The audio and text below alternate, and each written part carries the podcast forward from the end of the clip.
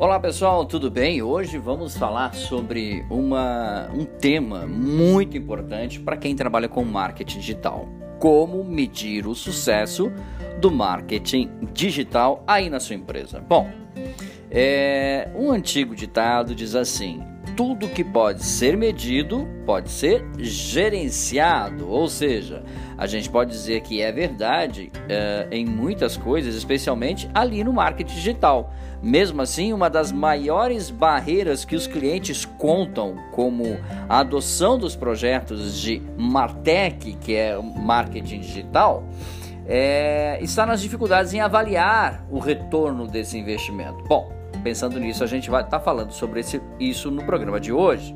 O marketing digital e análise de dados, ok?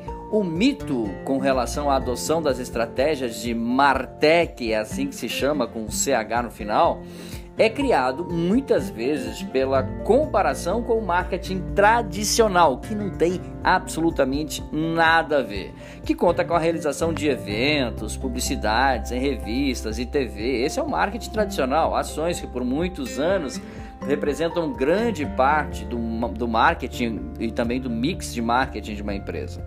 Mas os tempos mudaram. Hoje a gente costuma dizer que o marketing funciona igual aos aviões modernos, aqueles que voam com controles eletrônicos, né? O fly-by-wire, digamos assim, né? Marketing virou uma atividade ultra especializada e analítica, avaliando e ajustando as ações em tempo real, real time. O marqueteiro, por exemplo, deve, deve ter obsessão, ok? Obsessão é a palavra por entender e melhorar as exigências, uh, uh, ou melhor, as experiências do cliente com a marca, ok? Produto ou também serviço que ele oferece. Na sua execução de Martech, né, da, da tecnologia de marketing, isso é refletido no ajuste constante da sua segmentação na otimização das jornadas de engajamento e na análise do investimento em publicidade vis a vis, né? seus objetivos, em geral olhando para a pipeline, digamos assim, de vendas, né? a timeline de vendas e medindo quanto é convertido ao longo do tempo.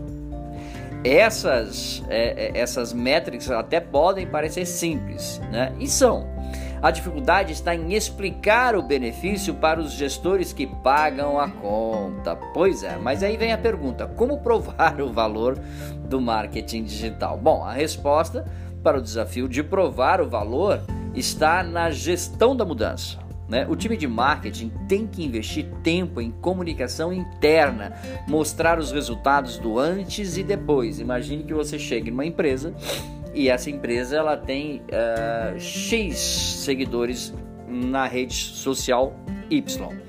Muito bem. Esses seguidores, o número de seguidores, né, já é uma métrica que você poderá usar. E a métrica mais importante para aquela pessoa a qual você vai prestar o serviço como agenciador é exatamente o resultado de conversão de vendas nas redes sociais. Essa é a maior métrica que você pode utilizar. Primeiro, mostrando o aumento de seguidores, né, o aumento de engajamento, ok, desses seguidores nas redes sociais e, por fim, o aumento de conversão de é, é, ofertas em vendas, ok? Agora, é, como usar as métricas do marketing digital ao seu favor? Bom, é, vamos lá. O, esse é um outro desafio, né? O desafio das métricas, né? É, nós temos um excesso de métricas, esse é um fato no marketing digital. Você tem, no meio das ferramentas da, do marketing digital, um excesso de, de, de, de ferramentas, podemos dizer assim, que trabalham que oferecem métricas para tudo, ok? O grande problema é fazer a conexão delas com o negócio, com o que é relevante para o CEO, por exemplo, o diretor da empresa. Não adianta muito dizer que a rede social da empresa teve milhares de likes né, em um período, ou que a conversão e engajamento em jornadas foi de 15%, por exemplo. Um outro chefe né, pode dizer e, costum, e costumam dizer que a informação tem que vir sempre acompanhada de análise, ok? Então, vamos lá. É, a gente pode concluir dizendo né, que as métricas de engajamento né, são as métricas mais importantes, ok? Monitore a quantidade de clientes que se inscreveram no seu site ou que usaram o app da empresa para transacionar ou que inscreveram para participar de algum evento virtual.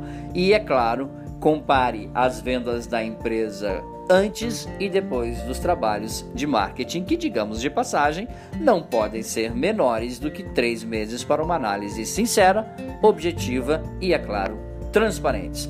Mais dicas sobre marketing, podcasts e vídeos você encontra no site dbmarketingdigital.com.br. Um grande abraço, até o nosso próximo encontro. Tchau, pessoal.